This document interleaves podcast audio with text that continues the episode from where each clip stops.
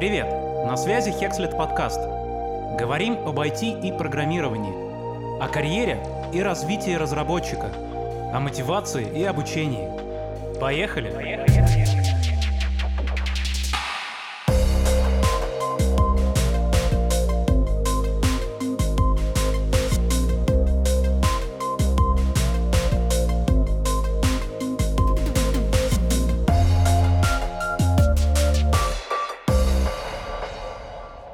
Друзья, всем привет! На связи Hexit, с вами Александр Русков, и в нашей виртуальной студии сегодня Алена Малка, ведущий инженер-программист компании СКБ Контур. Что означает, что у нас уже известный вам формат распаковки, который вам наверняка нравится, и чтобы мы снимали больше таких видео, не забывайте ставить нам лайки и оставлять комментарии. Алена, привет! Привет, Саш! Скажи, пожалуйста, что за компания «Контур»? Она широко известна в узких кругах. А, «Контур» вообще у нас достаточно взрослая компания, ей в этом году юбилей, 35 лет. Она, думать страшно, была основана в 1988 году, я еще не родилась тогда даже. А вот. я родился. И... Да. Вот, и первым продуктом, которым э, занималась компания Контур, это был продукт для бухгалтерии, который назывался Амба. А вообще Контур — это ровесник IT-индустрии у нас в России.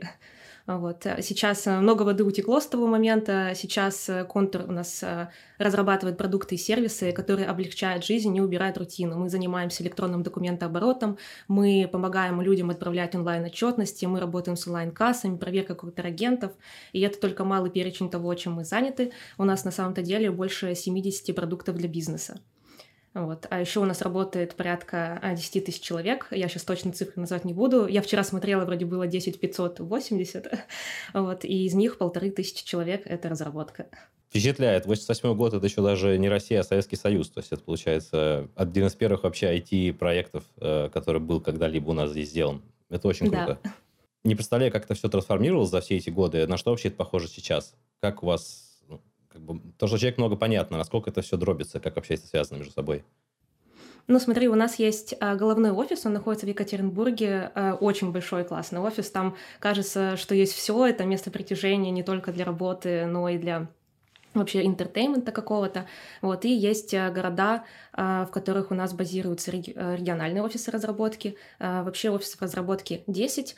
Я нахожусь в Новосибирске. Еще есть Ижевск, Самара, Ростов-на-Дону, Питер, Казань, Иннополис. В общем, офисы разработки у нас находятся да, по всей России. Вообще офисов контура гораздо больше. В основном это продажи и раскиданы тоже они по всей России. А вы вообще в офисе работаете или у вас так и осталась некоторая ремонт-культура?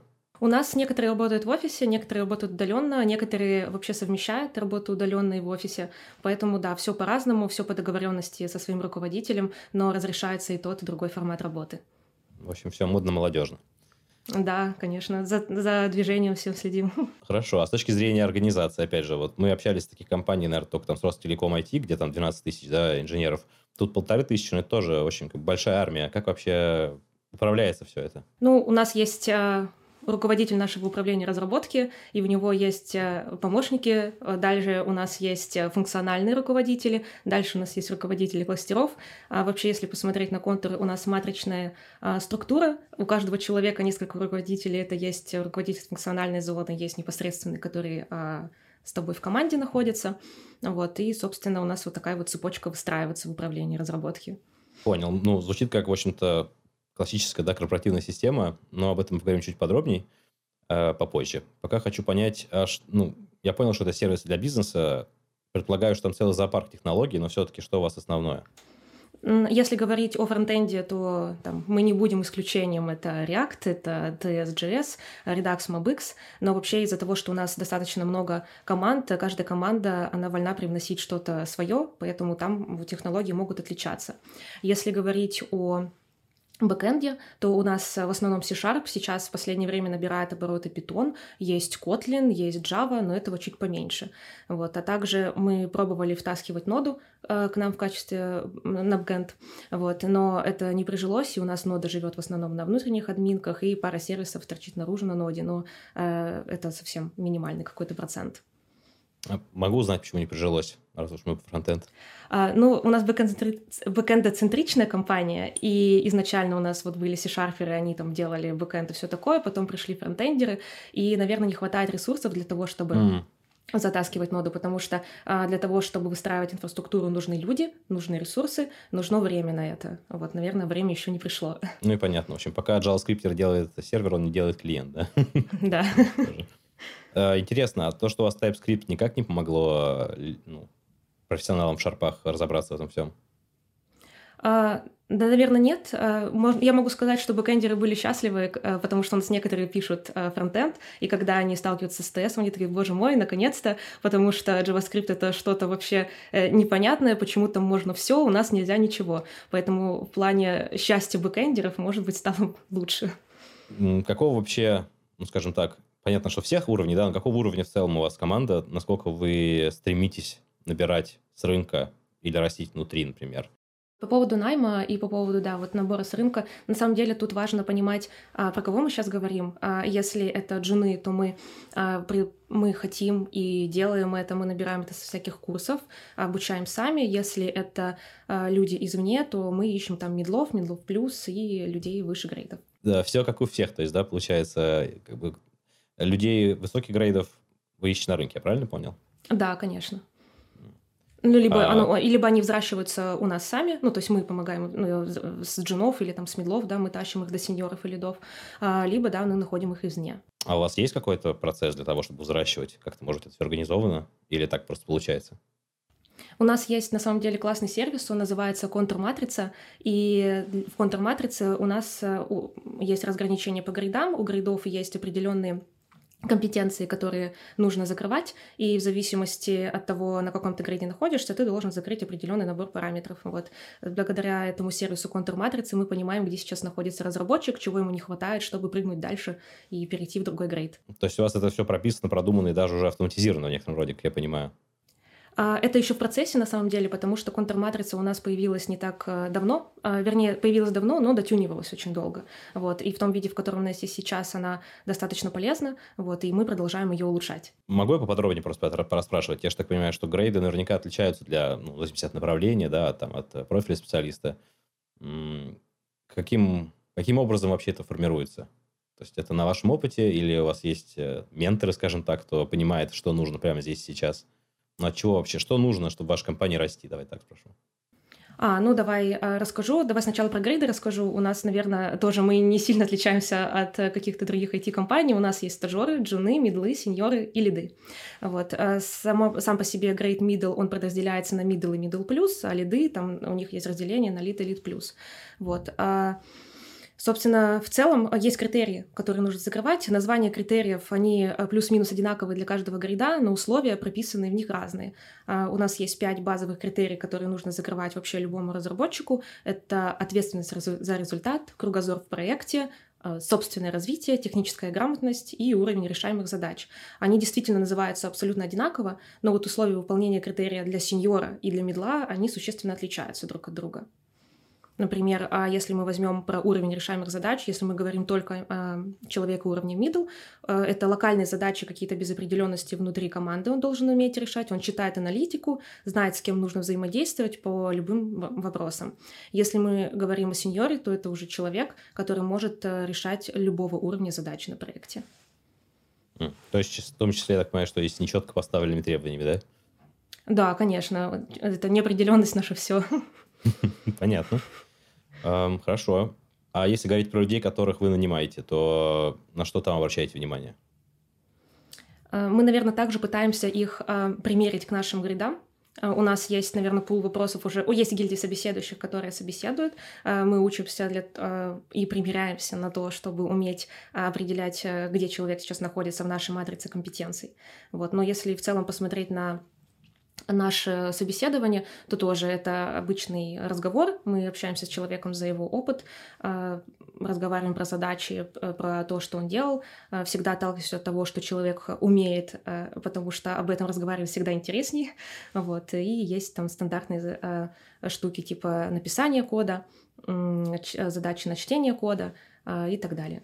А это отличается? Ну, я, может, сейчас глупость спрошу, исходя из сказанного, но оно для джунов и для сеньоров одинаковое, все по этим же грейдам, или все-таки к новичкам есть какое-то снисхождение и другие подходы? К новичкам мы, даем другие задачи просто. У нас есть разные задачи для разных грейдов, и если мы понимаем, да, что человек примерно middle, то, естественно, ему будет даваться другая задача, которая будет решаться чуть легче, чем для сеньора. А вот если мы понимаем, что человек сеньор и грейдом выше, то мы даже зовем его на следующий этап собеседования, это называется кругозор, в котором мы там больше общаемся за технологии, за то, что он делал, как он делал, и задаем какие-то задачи на, на пораздувать. А берете ли вы вообще людей без опыта? Там, стажеров, интернов, выпускников курсов? Да, да, конечно. Э, мы очень любим э, взращивать людей вообще с нуля, потому что на самом-то деле вкладываться э, в стажеров и в джунов это важно, потому что это наши будущие коллеги. Рано или поздно мы с ними встретимся, здесь или не здесь, все равно встреча это произойдет. Вот. Второй момент, что иногда так случается, что взрастить человека легче, чем найти извне, потому что воронка найма, она там такая и может закрываться вакансия очень долго. Вот. И третий момент, иногда человек приходит, он уже приходит с какими-то своими навыками, с какими-то а, привычками, и если это разнится с тем, что у нас здесь происходит, то человека нужно переучивать, вот, и на это тоже может уходить время. У вас какие-то еще есть процессы, связанные, ну, то, что называется performance-review, да, и все такое, то есть грейды, как часто вообще их проверяют, как часто я боюсь, что сейчас употреблю незаконное слово, assessment, как часто происходит? У нас есть а, стандартный процесс пересмотров, э, вот, и, собственно, как у нас вообще это все происходит. Э, если э, начинается пересмотр, с человеком садятся, разговаривают, смотрят на его цели на предыдущие полгода, мы разговариваем про то, что было хорошего, что нужно улучшить, ставим цели на следующие полгода и смотрим, как были закрыты те или иные критерии. Если мы понимаем, что человек закрыл цели, закрыл эти критерии, происходит переход. Но так работает не всегда. У нас есть процесс перехода ведущие инженеры-программисты, это как раз лид лиды, и для того, чтобы перейти в лида, э, собирается комиссия из э, таких же ведущих, э, пишется промодок, и по этому промодоку ведущий инженер-программисты определяет, будет человек переведен или нет.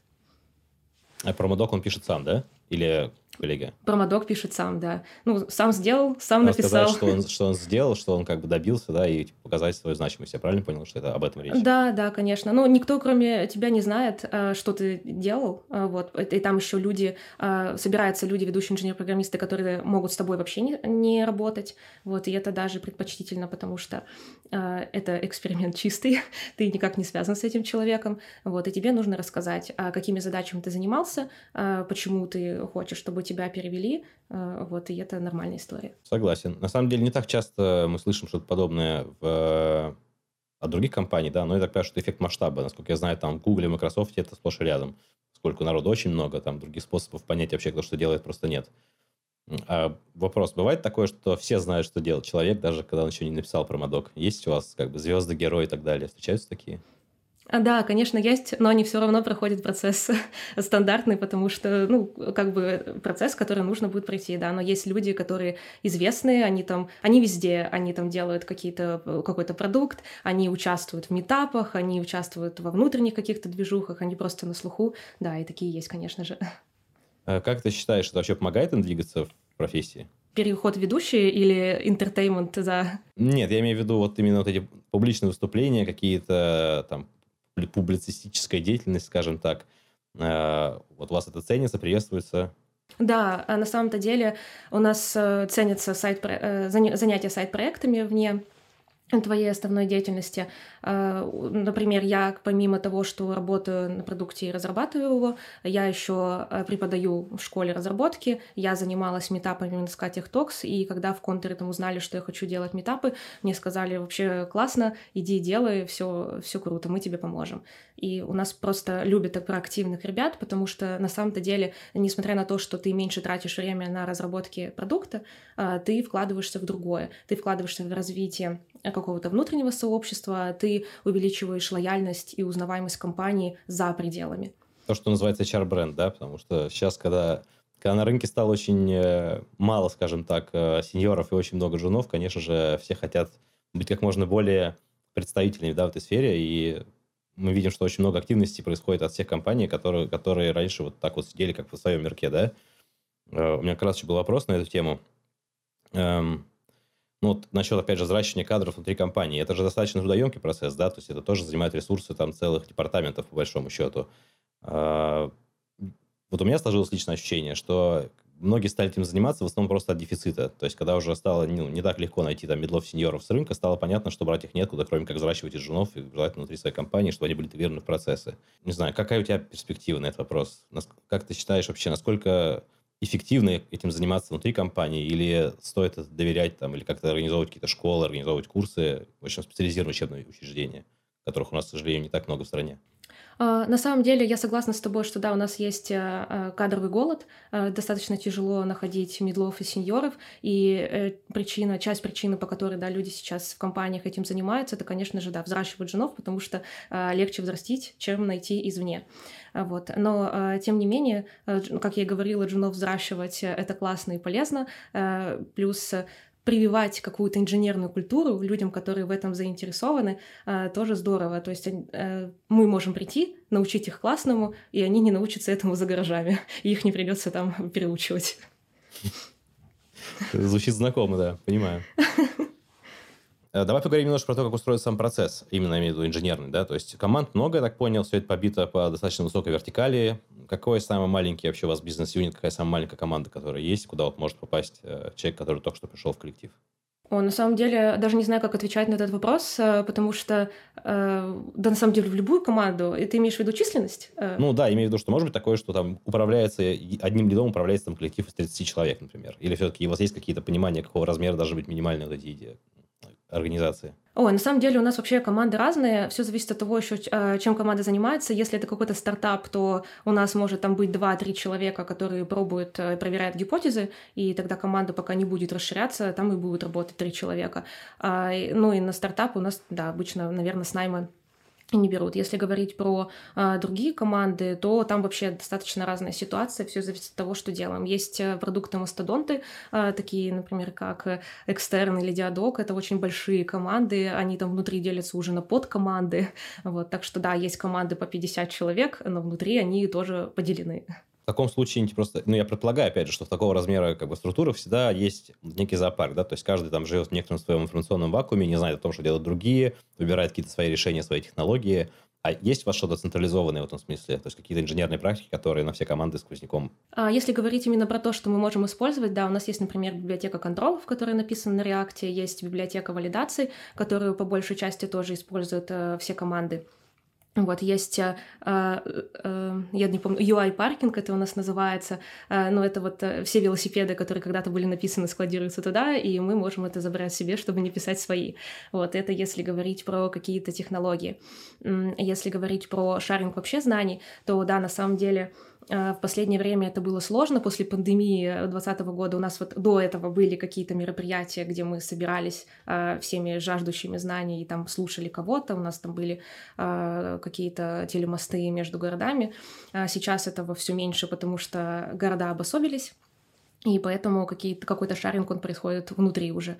Вот, поэтому, да, существует проблема информационного вакуума, мы перманентно ее пытаемся решать, вот, но пока выходит, как выходит. Ну, как бы это нормально. Никто, мне кажется, никогда эту проблему до конца не решил, особенно с фактором масштаба, да?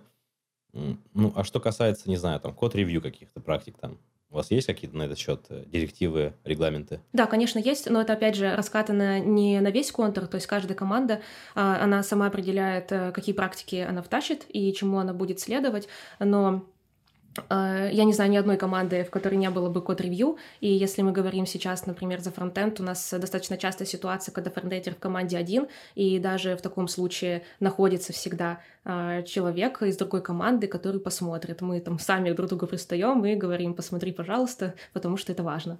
Поэтому да, у нас есть э, практики код-ревью, у нас есть рефакторинги, причем э, как-то так классно сложилось, что нашим менеджерам достаточно легко э, доказать, что нужно что-то перефакторить, нужно что-то улучшить. В общем, как-то находим взаимопонимание. Из того, что я услышал, я, я правильно понимаю, что, видимо, есть команды, которые устроены вот по agile принципу, да, продуктовые, где там один фронтендер, один там два бэкендера, аналитик, продукты, все, каждого... Да, есть такие но есть и, видимо, другие, да, то есть есть именно там, есть какие-то команды, где прям много фронтендеров или много бэкендеров что-то одно делают? А, да, есть, но таких тоже а, мало. В основном, да, у нас один-два фронтендера. Когда а, встречаются чуть больше, это, это прям удивительно. Просто интересно, как именно в таких командах ну, устроено согласование, скажем так, работ, да? А, позволю так спросить такой вопрос тогда. Как ставится задача вообще? У вас есть какой-то архитектурный департамент или какие-то там процессы, которые позволяют э, донести задачу до команды в максимально разжеванном виде, чтобы не оставить пространство для фантазии. А, давай расскажу тогда на примере своей команды, потому что у нас, опять же, нету такого прям а, большого брата, который скатывает все задачи для, для всех команд, потому что каждая команда, она занимается своим, своей продуктовой историей. Вот, и если говорить, например, про команду, в которой я работаю, а, то там строится так. У нас есть а, аналитик, который прокапывает новые истории, у нас есть аналитик, который работает уже а, с теми историями, которые были принесены, пишется аналитика, есть проектировщик, который рисует для нас, проектирует макеты. Вот, э, есть э, два фронтендера, есть два бэкендера, мы перенимаем эту задачу, пилим, отдаем в тестирование, и дальше происходит выкладка. Наверное, тоже ничего такого сверхъестественного. Ну, тут дьявол в деталях. Вот когда ты говоришь проектирование, как бы, насколько это подробный проект? То есть это прям ТЗ или это просто типа продуктовая история, я там хочу, чтобы здесь была кнопка, которая делает то-то, и проект типа расположен по экрану? У нас классный проектировщик и классные аналитики, э, вот, э, и поэтому аналитика прописана, там э, в аналитике именно разжевывается, почему так должно быть сделано, как было, как должно быть, почему. Мы можем прийти, доспросить, если нам что-то непонятно, нам обязательно об этом все расскажут. В проектировании пытаются учесть вообще все состояния интерфейса, тоже рассказать, почему, как и зачем. А дальше у нас еще есть процесс, ой, я забыла рассказать, у нас есть процесс ревью проектирования аналитики, где всей команды мы можем посмотреть, задать свои вопросы, и поэтому а, у нас не остается такого, что на момент разработки у нас что-то не проработано. А разработчики в этом процессе участвуют? То есть не могут почелленджить то, что придумал проектировщик? Может, конечно, да. У нас это даже приветствуется в какой-то степени. То есть это для, на всю команду, да, получается, проводится это мероприятие, я так понимаю? Да, да. Ну, то есть у нас есть обязательно пул людей, которые а, приходят, это тестировщик, потому что едет тестировать, проектировщик, аналитики, вот остальные пожелания, но мы все любим приходить туда и смотреть аналитику и задавать вопросы. Понял. Ну, про фронтенд плюс-минус понятно, что там без дизайна как бы никуда, да, то есть, когда мы говорим э, прототип, про, проектировщик, ты понимаешь, что делать некие моки, да, то есть что-то, что даже можно как-то пощупать, но не работает, да, что-то типа Figma, Ну наверное. да, то есть, ну да, типа того. Угу, понял. Вот. А если говорить там про какую-то бэкэндовую вдруг историю, ведь э, ну, большие процессы, да, сложные команды, какие-то сложные продукты, наверное. Наверняка там есть какие-то ну, такие хитрые нюансики, которые просто чисто в силу ну, здравого смысла не может ни один программист отдельно взятый знать хорошо. Э, как решаются вопросы, связанные именно вот с проектированием систем, да, то есть архитектуры, бэкэнда, может быть, инфраструктуры. Э, вот в каком виде, скажем так, проект был бы там сделан? Если сможешь мне рассказать об этом, конечно.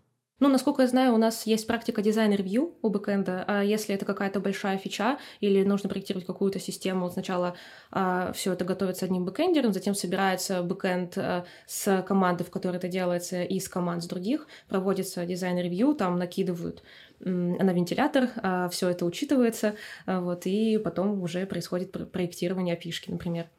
Что по поводу тестирования вообще? Как у вас устроено? Есть ли у вас там выделенные тестировщики или у вас каждый сам себе тестировщик?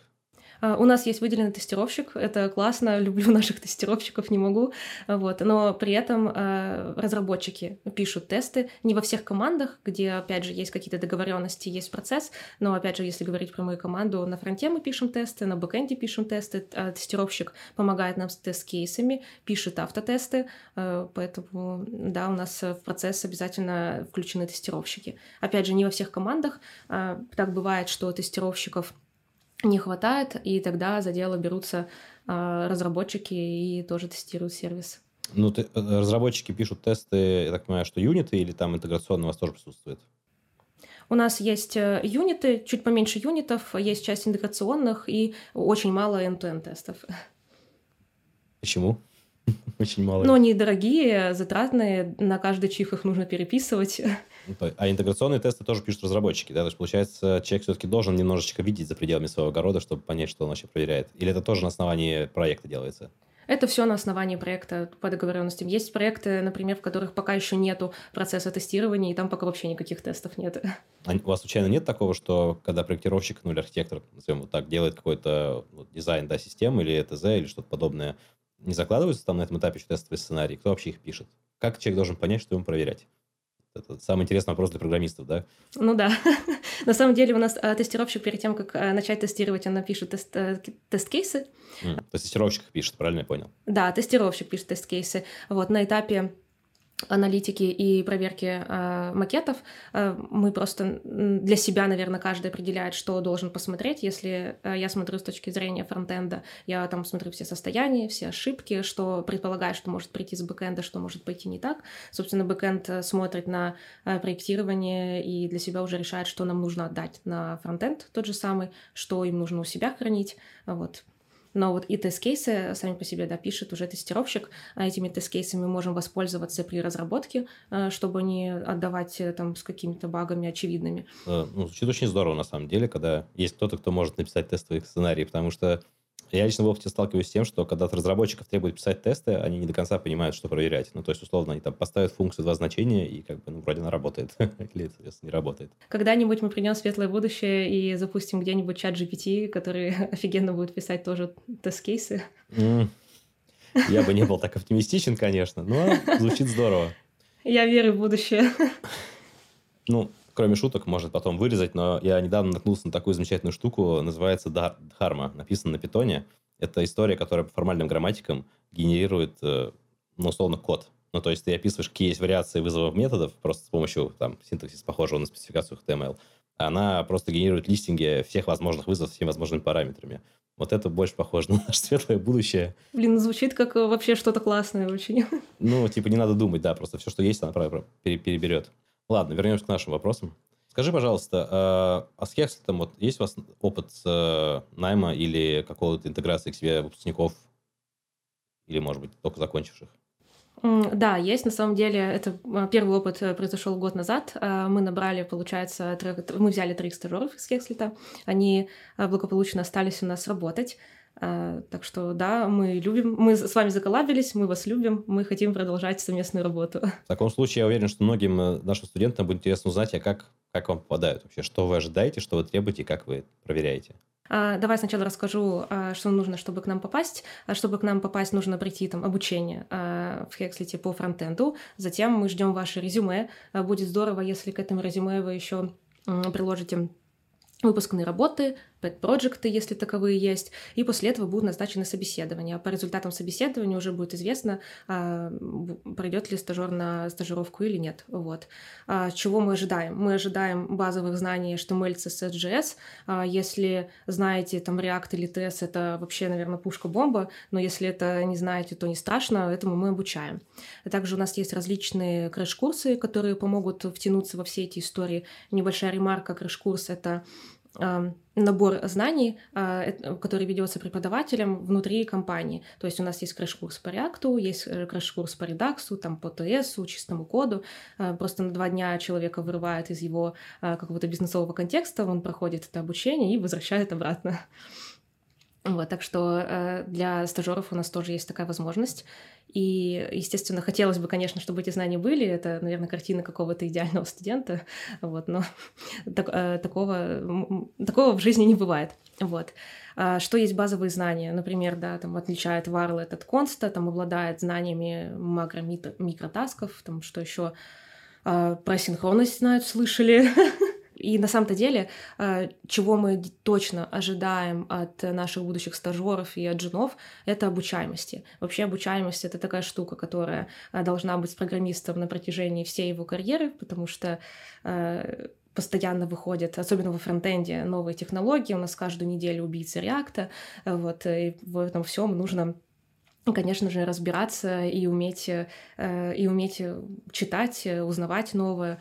Вот, поэтому, да, для джуна это особенно важно. Я бы даже добавил сам обучаемость, да, то есть некоторое любопытство и готовность э, просто покопать.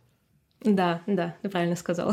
Про микро-макротаски, если честно, вот я занимаюсь фронтендом уже почти 20 лет и до сих пор не могу нормально объяснить, что это такое. Вот, поэтому теория, видимо, тоже надо уделять внимание. Но я так понимаю, что там всякими там отличиями полиморфизмов э, вы не мучите, да, студентов? Нет, нет.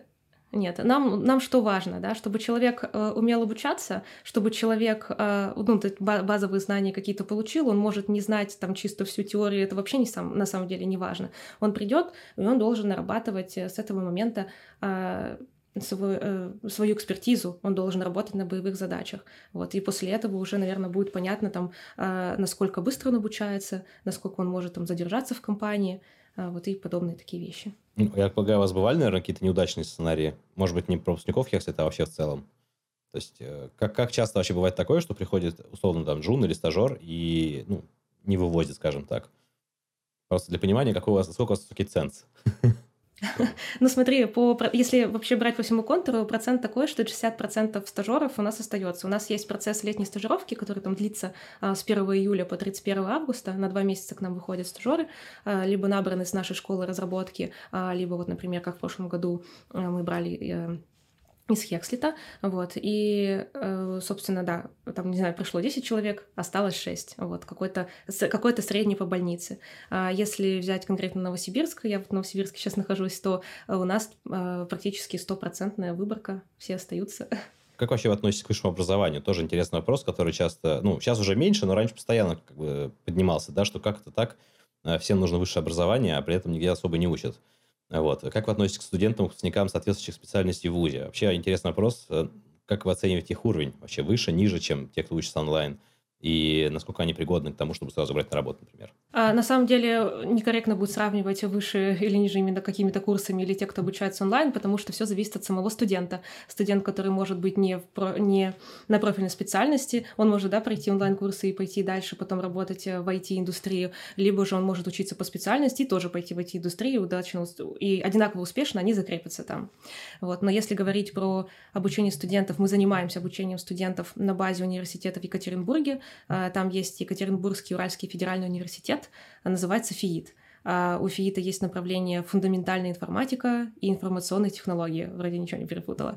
Вот. Фиит. На Матмехе. Да, ФИИТ.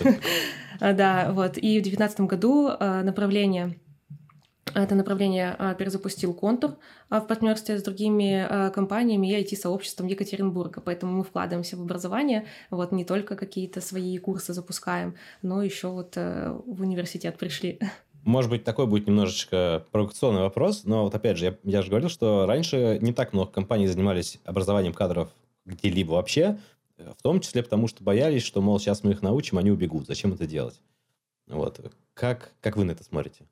Мы смотрим на это, мы смотрим положительно не на то, что они убегут, а мы смотрим положительно именно то, а, что мы вкладываемся в тех, кто к нам потом придет. Да, это неизбежная история, когда а, человек приходит в компанию, он потом уходит, человек никогда не будет работать вечно, все это понимают, но при этом а, мы получаем квалифицированных кадров не только внутри компании, но и за ее пределами, когда они выходят. И это, опять же, сказывается очень хорошо на сам уровне, уровень IT, а, в любой стране, потому что выходят классные специалисты, они расходятся по другим компаниям, и там а, тоже все говорят, что вау, вы хорошие, вы классные. Вот. И еще один момент а, есть э, тоже хороший, когда между переходами из компании в компанию ты переходишь в другую компанию, тебя спрашивают, где ты работал, ты говоришь, я работал там-то, и они говорят, ну, блин, здорово, наверное, там хорошие условия, там классно тебя обучали, ты классно там прокачался. И тоже это хорошо работает на лояльности и на просто на лояльности. Ну, нет, это правда, это правда. Я сам, как человек, который довольно много проводит собеседований, всегда смотрю на то, где человек работал. Если там есть компании, известные, известные своим образовательным процессом, скажем так, внутренним, то, скорее всего, с ним будет более продуктивно общаться. Очень здорово это слышать, на самом деле. Я полностью согласен, конечно, что ну, наша задача не только в том, чтобы подготовить кадры для там, компаний, чтобы они там работали, а вообще развивать индустрию и поднимать уровень как бы, всей этой истории в стране. Э, да и за ее пределами, в конце тоже. Сколько как бы наших разработчиков работает во всех компаниях, там, вплоть до Гугла. Хотел спросить еще, как вообще вы проводите время вне работы? Учитывая, что у вас очень много офисов, определенный формат, бывают ли у вас локальные вечеринки, глобальные вечеринки? А, да, конечно. У нас есть какая-то канва таких э, глобальных праздников. Это Новый год. А, есть Э, конференция раз, э, управления разработки, сокращенно Конфур. Она проходит у нас раз в год, э, когда все разработчики, почти все разработчики слетаются в ЕКБ, эм, и остальные, те, кто не смог приехать, подключаются по телемосту. У нас выступает руководитель нашей разработки рассказывает про то, куда движется компания, куда движется разработка. И есть э, технические и нетехнические треды, на которые мы можем ходить. Э, и все это заканчивается нашей, нашей вообще любимой традицией э, «что, где, когда», ЧГК. Любим в нее играть. Каждый конфур заканчивается именно этим. Вот. А кроме этого, у нас, да, празднуются какие-то локальные праздники в каждом офисе разработки. В Екатеринбурге там свой праздник, у нас, например, Новосибирский свой, в Ижевске свой. Вот. Плюс, э, на самом-то деле, э, мы очень любим э, тусить вместе. У нас есть какие-то группки по интересам. Кто-то любит играть на столке, он играет, кто-то любит играть в шахматы, они собираются, проводят какие-то соревнования между собой. Вот у нас есть английский, тоже приходят к нам преподаватели, мы все вместе садимся, занимаемся с ним. Вот. Есть еще большое мероприятие, называется «Большие контуровские игры», БКИ. Они у нас проходят раз в год летом, и мы соревнуемся между собой в разных дисциплинах, начиная с шашек и заканчивая там плаванием и большим теннисом. А, а в остальные моменты, учитывая, что все это распределено, я правильно понимаю, что члены одной команды продуктовой могут располагаться в разных офисах, да? То есть они общаются как-то удаленно? Да, все так. А, у нас очень много распределенных команд, а, которые там в Новосибирске, например, в Екатеринбурге. Это, наверное, наиболее частый такой сценарий. Но и в других городах тоже общаются. У нас есть э, внутренний продукт толк, а, общается э, как Zoom, только толк, вот, общается через него. У вас синхронная коммуникация, да, в основном? Типа так собрались на видео, поговорили? Или у вас больше чатики? Э, по-разному бывает, на самом-то деле. Вот, э, если нужно что-то обсудить быстро, это, естественно, ну, созвон, потому что это быстро, классно, мы все за пять минут обсудили и пошли дальше. Есть какие-то летучки, синхронно с командами, это, естественно, тоже созвон. Вот, а так, да, коммуницируем в чате, в Телеграме, в Маттермосте, например. Ну, то есть у вас есть как бы разного размера, да, конференции, и там, наверное, на всех, и на отдельной команды, и на что-то, что-то среднее, так полагаю. Да, да, конечно. Например, опять же, если говорить на примере моей команды, э, то у нас есть еженедельные летучки, на которых мы собираемся только команды разработки, и есть, например, еженедельные летучки, э, на которых мы собираемся еще с нашей продуктовой командой. Я так понимаю, что ты человек, который, ну, не, скажем так, не совсем линейный разработчик, у тебя еще есть какие-то другие ответственности и собственные активности. Просто хочу спросить, а сколько, например, у тебя рабочих чатов? Ох, у меня хороший вопрос, да. А, слушай, у нас как-то делали сервис, э, который назывался Wasted, и там можно было зайти посмотреть, сколько времени ты провел на встречах за год, например. А, вот. Я, честно говоря, не помню число, которое, которое я провела, но это было колоссальное. Мне кажется, месяца два я провела только на встречах и там чате с кем-то. Ну да, да, я занимаюсь а, еще, помимо этого у меня я руководитель кластера в Новосибирске. Кластер — это а, набор людей, которые у нас объединены по принципу либо географии, либо продуктовому. Вот у нас принцип географии, я там входная точка для фронтенд разработчиков со всякими болями и радостями. Провожу ван-ту-ваны, пересмотры, вот, плюс еще преподаю. А, сейчас, сейчас уже только преподаю, а в 18-19 годах вместе с другими ребятами состав, стартовали большую школу разработки по трем направлениям, вот, и я там отвечала за фронтенд. И еще когда-то, в последний раз в 2020 году, я занималась э, тем, что устраивала метапы. Звучит как очень много дел, поэтому я интересуюсь, как, как устроена коммуникация в таких больших компаниях, как это все вообще... Как, как люди находят, кому написать, если сейчас только чатов, как бы, и, не знаю, у вас есть там, скажем, какой-то каталог, э, по, как называется-то, корпоративный вот этот э, список сотрудников, чтобы условно знать, кому писать по какому вопросу? Или все чисто на опыте? У нас есть став. А, ну, на самом деле, да, то, что ты сказал, что это чисто на опыте, это тоже работает, потому что когда ты работаешь в компании долго, ты такой, типа, ага, я знаю, что этот человек занимается этим, пойду ему напишу. Но есть еще э, внутренний ресурс, который называется став, э, в котором постятся какие-то новости компании, есть карточка сотрудника, и в био обычно мы стараемся написать полезной информации по поводу того, кто мы, чем мы можем быть полезны, и туда же пишем, например, во время отпусков, что нас не будет, и там кому обращаться, кто на замене, например. Поэтому да, так можно и поискать через э, внутренний сервис. Но я, честно говоря, надол... ну, я долго работаю в контуре, уже порядка шести лет, поэтому в целом э, кажется, что знаю, кому писать. Я почему спрашиваю, просто я провел некоторое время тоже в корпоративных структурах. Э, это ну, достаточно нелегкая задача даже для человека с опытом там, в работе, в разработке, потому что ты просто теряешься вокруг столько людей, непонятно, кто чем занимается, они же еще меняются. То есть сегодня ты знаешь человека, который на этой позиции, а завтра там уже кто-то другой, а фамилия, когда ты, ну, ты не находишь старую, да, которую привык искать. Вот интересно просто, как, как это решают вообще крупные компании. Э, я так понимаю, что у вас нет четко очерченной зоны ответственности за каждым человеком, да? То есть, условно, там вот, если сломалось вот здесь, то иди вот к этому. У вас есть там дежурство какие-нибудь, например? Да, на самом деле, ну, смотря тоже о чем говорить. Если у нас есть продукты, а в продуктах есть дежурные, которые будут постоянно реагировать на то, что что-то пошло не так, потому что наш приоритет — это клиент, клиент страдать не должен, если есть какие-то проблемы, нужно их решать. Вот. А если же мы говорим о какой-то внепроектной активности, а, то, наверное, дежурных таких подобных нет. Но если у нас близится мероприятие, например, нужно провести метап туда, там вся команда а, обычно на взводе, они всегда готовы что-то подхватить, они знают, что им могут написать. Вот. Поэтому здесь, наверное, это даже не назвать дежурством. Ну нет, я имею в виду именно с точки зрения, как вот я пришел в компанию, да, я только что вот не работаю. И тут проект, на котором я работаю, вдруг перестает работать, там, потому что отвалилась, условно, база данных. И вот я такой на панике, как бы, я могу пойти только к своему лиду, по большому счету, да, больше спросить некого. Вот, а куда пойдет, куда пойдет он? Пойдет в Slack, э, пойдет в Slack, потому что у каждой э, команды есть э, чат в Slack, можно туда прийти и говорить, у ее все сломалось, вот, но обычно такие, если проблемы случаются, то они сами уже выпускают какую-то новость и говорят, да, у нас все сломалось, мы знаем, мы чиним. Теперь стало чуть понятнее. То есть есть как, как минимум одно место, куда просто можно как бы кричать в панике, и кто-нибудь да придет. Это всегда приятно. А, Ален, расскажи, пожалуйста, о своем вообще опыте. То есть как ты попала в контур? И, ну, я так понимаю, что что-то заставило тебя задержаться на целых 6 лет. То есть, видимо, есть какие-то очень э, важные особенности от компании, которых было бы полезно знать тем, кто хочет попасть. А, слушай, да, в контур я пришла очень давно. Когда я узнала, сколько здесь работаю, я даже сначала испугалась, потому что 6 лет в одной компании, никогда не думала, что я буду столько работать на одном месте. Вот очень хорошо помню, как я э, приходила в контур. Я сюда очень хотела. Я пробовала... Это был второй раз, когда я смогла пройти. В первый раз я пробовала пройти через стажировку, у меня не получилось. А второй раз, да, я уже подала резюме. А, прошла все этапы собеседования, а, и меня взяли. Я была первым фронтендером в Новосибирске, в нашем новосибирском офисе, потом уже а, пришли остальные. Что меня заставляет здесь э, оставаться до сих пор, на самом-то деле, это свобода действий. Я ее очень ценю у нас в контуре, потому что Э, можно заниматься продуктом, можно выходить за рамки и заниматься вот э, метапами, преподаванием, ездить э, на конференции, быть стендистом, обучать и вот это вот все. И не будет никаких препятствий, ты приходишь, говоришь «хочу», тебе говорят «окей, ты хочешь, мы тебя поддержим». И это очень здорово. В плане технологий тоже нет ограничений, ты хочешь что-то попробовать, ты это пробуешь. В общем, как будто бы какая-то классная поддержка всегда.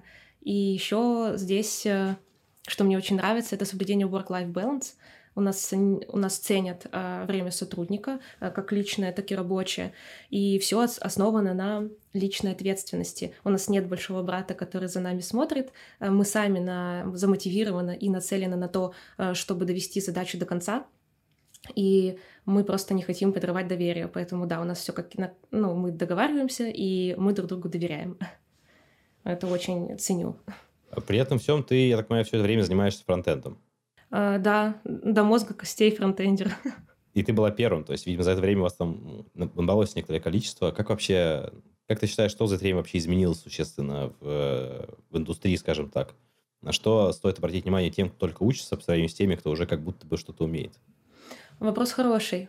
А, на самом-то деле а, Хотел, хотелось бы, чтобы сейчас э, те, кто обучается, э, могли поглощать еще больше информации, потому что разгон большой э, для вход, вход в во фронтенд, в бэкенд, наверное, куда бы то ни было, достаточно высокий порог входа, поэтому необходимо, чтобы, да, могли обучаться, хотели обучаться и делали это быстро.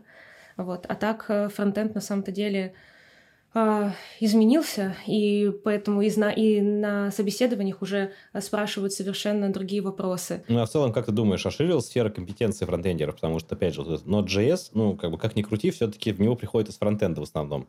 То есть я не думаю, что много людей, которые такие, вот я пишу там на Java на шарпах, дай-ка я поставлю ноду. Вот, скорее всего, человек, который все-таки пишет на фронтенде, ему потребовалось сделать какой-то бэк. Э, как ты считаешь, вообще это востребовано на текущий момент для тех, кто называет себя фронтендером? А, да, я думаю, востребовано, но для начала а, нужно, если там, например, ты совсем ничего не умеешь, вот, ты учишь JS, пробуешь а, писать клиент, а уже потом там залазишь на сторону бэкэнда, вот, но тем не менее, да, фронтенд, он изменился, уже сейчас, на самом-то деле, мы без бэкэнда можем выпускать какие-то сервисы, Вот, поэтому, да, нужно больше всего знать, но изнач... изначальные требования, наверное, не изменились. То есть всегда нужно знать CSS, всегда нужно знать JS, и сейчас к нему еще TypeScript присоединился. О, это правда. Ну, у меня опыт такой, что за эти 6 лет, например, ну, если раньше React не было, все писали там условно на jQuery, на Backbone, там иногда на Angular, но тем не менее всех спрашивали про дом, да, как там обновить, что там, что вообще как это работает. Сейчас, по большому счету, люди, которые начали писать э, фронтенд с React, они вообще, скорее всего, это даже никогда в это не, трогали. Это крайне редко тебе приходится там, да, что-то проманипулировать, потому что за тебя все делает, собственно, React. Но в этом есть и проблема, на самом-то деле. Потому что, когда приходишь... Есть вообще вакансии, когда пишут, что ты React-разработчик, и есть люди, которые там, они подключили React, чего-то там понаписали, вот, и потом приходят и говорят, я, я фронтендер, я готов, я могу. Но если копнуть чуть э, глубже, то получается вот за пределами React э, мало знаний. Ну, я таких людей называю верстальщиков со знанием React. как бы, ну, то есть они, они именно могут сделать как бы рабочий прототип, да, но вот им дальше глубже уже пока нет. Угу. Еще такой вопрос, как бы тоже я как человек неравнодушный, э, вот помимо того, что каждую неделю выходит убийца реакта, еще сам фронтенд как бы хоронит уже который год и обещает, что он все будет не нужен, как бы, и все вообще, все будет на нативных приложениях. Вот. Как, как ты это видишь вообще? Какие, какое будущее у фронтенда, особенно в нашей стране, скажем так, в перспективе пяти лет? А, слушай, я не знаю, очень тяжело ответить на вопрос, особенно в разрезе нашей страны в течение пяти лет. вот. Я думаю, что в течение пяти лет будет все хорошо, а будет больше фронтендеров, будет больше в целом людей в IT, э, потому что сейчас эта тема популярная. Э, может быть, когда-то мы дойдем до момента, что э, спрос и предложение, они будут примерно на одном уровне, и не будет перекоса в одну или другую сторону. Вот. А в плане фронтенда, что может измениться? Блин, пока тяжело сказать. Сейчас же вот еще ноу-код э, набирает обороты. Мы, может быть, какая-то часть работы спадет с нас, и люди вообще будут отказываться от каких-то наших услуг, скажут, мы типа можем без вас все эти сайтики создавать. Ну, это как бы оно всегда было, но тем не менее фронтендеров только больше и спрос только больше, да, потому что просто те задачи, которые решает no-code, а его уже больше не решать э, разработчиками. Разработчики теперь копают более глубокие траншеи. Ну да, конечно. Вот сейчас э, ChatGPT вдруг заменит с Copilot вместе, как начнут код вместо нас писать. Ну, как бы есть нюансы, которыми ну, не, так легко им воспользоваться. А так хотелось бы, конечно, до этого дожить.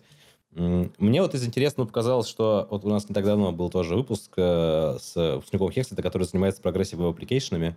Вот, потому что я, например, вижу, что в России очень активно из-за того, что по некоторым причинам приложения больше нельзя публиковать э, в магазинах соответствующих приложений, какой простой способ как бы донести до мобильных устройств, да, сделать PWA, то есть чтобы у тебя был сайтик, в котором кнопочку нажимаешь, у тебя появляется ярлычок. Вот. И с этим, ну, лично я уверен, что фронтенд будет еще, еще как востребован, особенно вот такой, чуть более продвинутый, чем React, чем э, там верстать и сделать запросики, а что-то связанное именно с приложениями, с работой с API браузера, с возможностями оборудования, да, там, камеры, микрофоны, вот это все. Видео, опять же, ну, мы, мы постоянно, да, вот мы сейчас снимаем видео, все, все идет к тому, что весь контент он превращается в видео в итоге тоже с этим придется работать. Вот, поэтому, друзья, фронтенд живее всех живых, не спешите нас хранить, есть еще чему учиться. Э, да, приходите. К слову об этом, э, Алена, что бы ты посоветовала людям, которые хотят фронтенд для самостоятельного обучения, помимо, разумеется, курсов Хексета, э, вот, что еще можно поискать, посчитать, может быть, какие-то, не знаю, даже гитхабы, может быть. Э, ну, вообще, на самом деле, первое, что всегда всем советую, э, пробуйте найти себе наставника, потому что вы можете сколько угодно обучаться, вы можете сколько угодно читать, э, но рядом с вами должен быть человек, который вам расскажет, что вы делаете не так. Вот наставник решает, он может вам э, дать какие-то задачи, которые не, э, не хватает именно вам, э, чтобы вы пообучались. Поэтому наставник must have. Если у вас есть к кому обратиться, это вообще золото. Плюсую, однозначно. Вот. Ну и, наверное, я не буду тоже а, какой-то оригинальной. А, читайте книги а, стандартные по программированию, изучайте фронтенд у, на онлайн-платформах, тот же самый Hexlet, приходите на стажировки в компании, обучайтесь а, во всяких курсах тоже от компании, потому что компании, как никто другой, не заинтересованы в том, чтобы к ним приходили классные люди, классные кадры, а, поэтому делают тоже классные ресурсы. Ну, в общем-то, не добавить, не отнять, друзья. Приходите учиться на Hexlet, проходите курс по фронтенду, отправляйте свое резюме в контур и попадайте на работу в замечательную компанию. Ален, спасибо большое. Было очень приятно пообщаться и очень э, ну, интересные подробности мы узнали об этой компании. Друзья, если вам нравится такой формат, вы знаете, что делать. Внизу комментарии, лайки, колокольчики. Все нажимайте, все ставьте, подписывайтесь, распространяйте. Спасибо. Спасибо, Саша. Было приятно познакомиться.